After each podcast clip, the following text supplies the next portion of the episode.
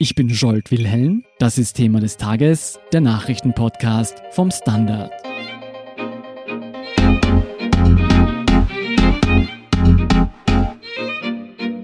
Korruptionsermittlungen, Postenschacher-Affäre, türkisblaue Altlasten. Die Koalitionsgespräche zwischen ÖVP und Grünen stehen nicht unter dem besten Stern. Vor allem inhaltlich müssen große Gräben überwunden werden. Laut Medienberichten scheint Österreichs nächste Regierung aber dennoch fix zu sein.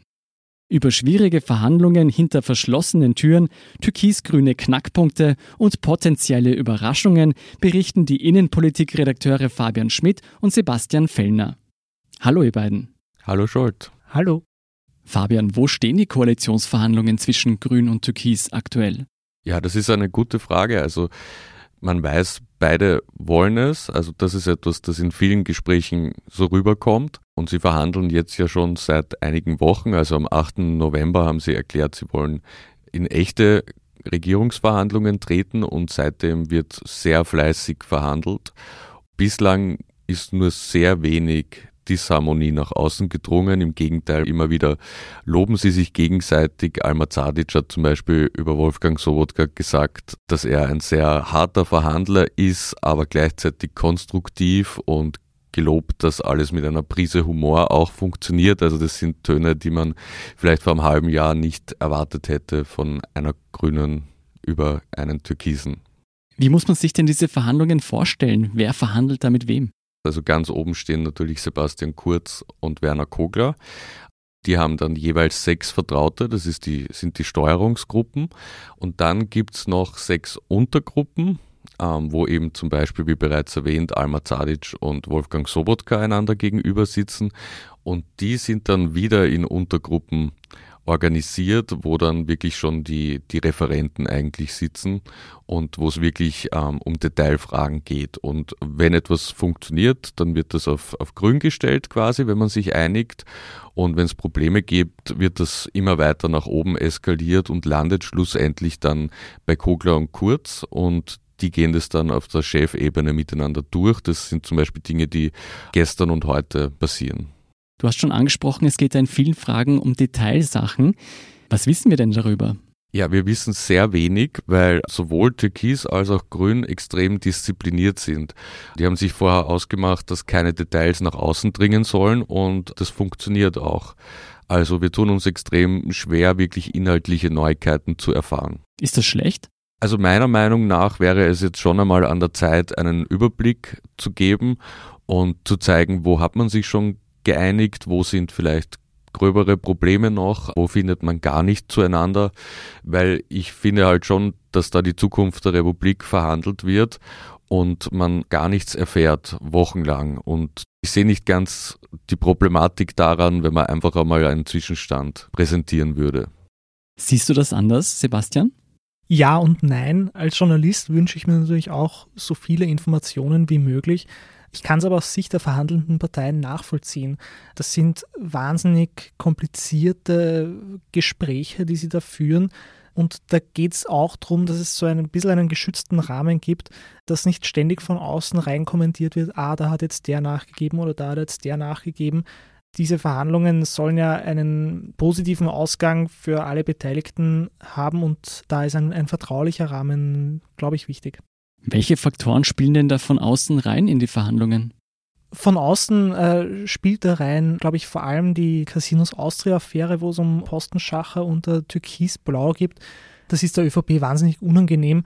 Und was man hört, drängen sie genau deswegen auf einen schnellen Abschluss, damit das Thema irgendwie erledigt ist.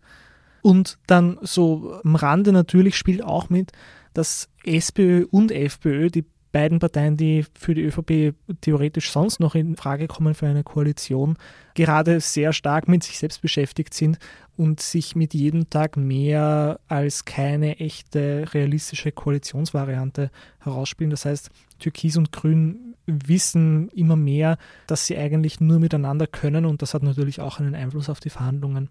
Das heißt, die ÖVP hätte auch gar keine Alternative zu den Grünen. Nur mehr theoretisch, würde ich sagen.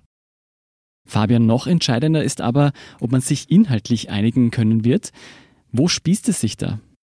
Also es spießt sich an großen und an kleineren Fragen. Also Die Steuerfrage ist sicher eine zentrale. Die Grünen wollen unbedingt eine Art von Ökosteuer, deren Einnahmen dann eben für Umweltschutz verwendet werden, für den Ausbau öffentlicher Verkehrsmittel etc. Und das Mantra der ÖVP unter Sebastian Kurz ist ja keine neuen Steuern. Das heißt, da muss man irgendwie einen Weg finden, das zu umschreiben für die ÖVP.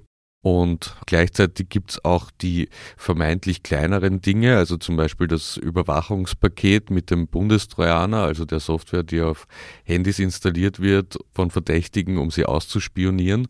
Das mag jetzt vielleicht für die allgemeine Bevölkerung keine so große Frage sein wie Steuern, aber da gibt's natürlich bei den Grünen einen Unterstützerkreis, die, die netzpolitische Community, die enorm angefressen wäre, wenn sich die Grünen da nicht darum kümmern, dass diese Überwachungsmaßnahmen abgewehrt werden. Dann gibt es noch das große Thema der Sozialpolitik und im Speziellen die Mindestsicherung, wo die ÖVP nicht erst seit Türkisblau eine sehr harte Linie fährt. Also die, die Mindestsicherung ist an strenge Auflagen geknüpft worden, zumindest in ihrem vollen Umfang. Und die Grünen waren da immer dagegen und sind es immer noch. Und da wird es, glaube ich, schwierig, einen Kompromiss zu finden, der beide Parteien zufriedenstellt. Interessant ist ja auch, was aktuell im Europaparlament passiert ist, oder? Genau, die ÖVP-Abgeordneten im Europaparlament haben mehrheitlich gegen einen Antrag gestimmt, europaweit den Klimanotstand auszurufen. Das ist natürlich für eine türkis-grüne Regierung, die sich das Thema Klimaschutz auf die Fahnen schreiben würde, mutmaßlich kein wahnsinniges Vertrauenssignal. Laut Boulevardmedien ist diese Regierung aus Grün und Türkis trotz dieser schlechten Signale und Probleme dennoch fix. Ist das so? Diese Berichte haben uns alle überrascht und es hat auch alle überrascht, mit denen wir aus, aus diesen Verhandlerkreisen gesprochen haben. Da dürfte nicht viel dran sein, also dass es diese oder nächste Woche schon eine fixe Einigung geben wird. Das ist jedenfalls noch nicht fix. Es bleibt dabei, man weiß nichts Genaues und man muss abwarten, bis man offizielle Informationen hat. Woher kommen dann diese Gerüchte? Haben sich die Verleger das aus den Fingern gezogen? Das wohl nicht, das sind unbestätigte Informationen.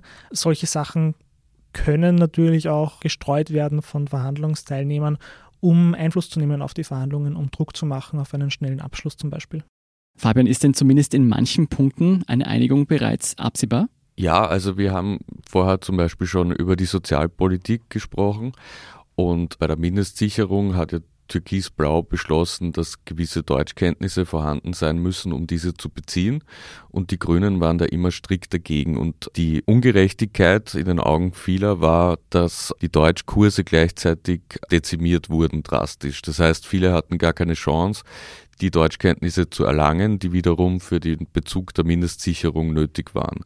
Und da ist schon quasi ein Kompromiss nach außen gedrungen, der so ausschauen würde, dass zwar die harte Regelung weiter bleibt, dass aber massiv in Deutschkurse investiert wird und so die Leute wirklich die Möglichkeit haben, sich zu integrieren, wenn sie dafür bereit sind. Wie sieht es mit dem Öko-Thema aus, das sich Grün-Türkis mutmaßlich wohl auf die Fahne schreiben würde? Ja, also dazu muss man sagen, dass der Trend natürlich schon in Richtung mehr Umweltschutz, Umweltbewusstsein geht und die ÖVP ist durchaus empfänglich für Trends, um das einmal freundlich auszudrücken. Und ich kann mir daher gut vorstellen, dass die ÖVP kein Problem damit hat, gewisse Maßnahmen da zu erlauben. Schlussendlich wird es auch eine Frage des Geldes sein.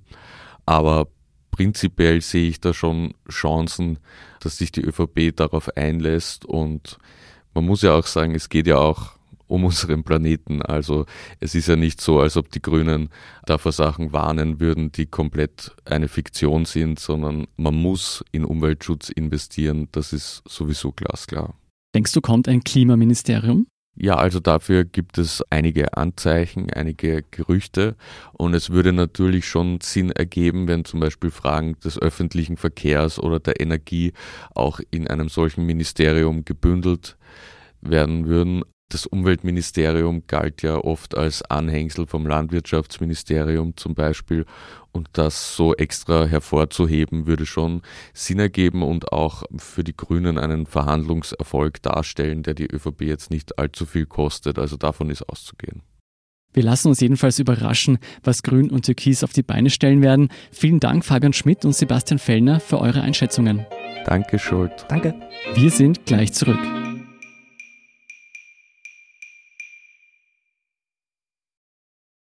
Guten Tag, mein Name ist Oskar Bronner. Was man täglich macht, macht man irgendwann automatisch. Es wird zu einer Haltung.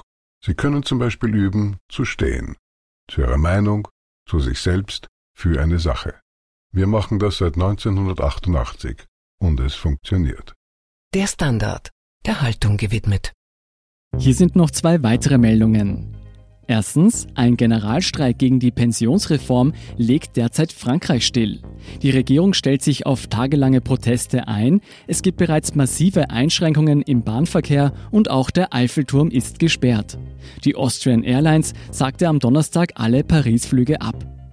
Zweitens, Wiens Bürgermeister Michael Ludwig hat im Fall eines österreichischen IS-Kämpfers die Entziehung der Staatsbürgerschaft durchgesetzt.